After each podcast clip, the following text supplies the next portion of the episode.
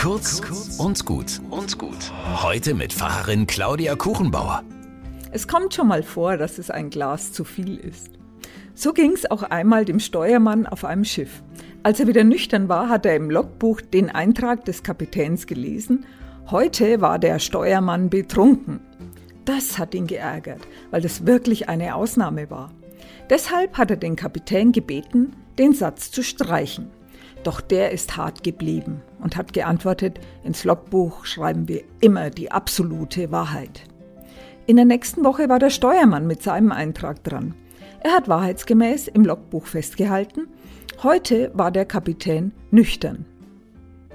Die absolute Wahrheit klang aber so, als wäre es eine Ausnahme. Hm, ja, nicht alles stimmt. Nicht alles, was stimmt, vermittelt das richtige Bild. Wenn man alles sagen würde, was zutrifft, würde man Menschen oft unnötig verletzen. Du siehst heute echt alt aus. Na danke. Nur manchmal ist es notwendig, jemanden mit einer unangenehmen Wahrheit zu konfrontieren.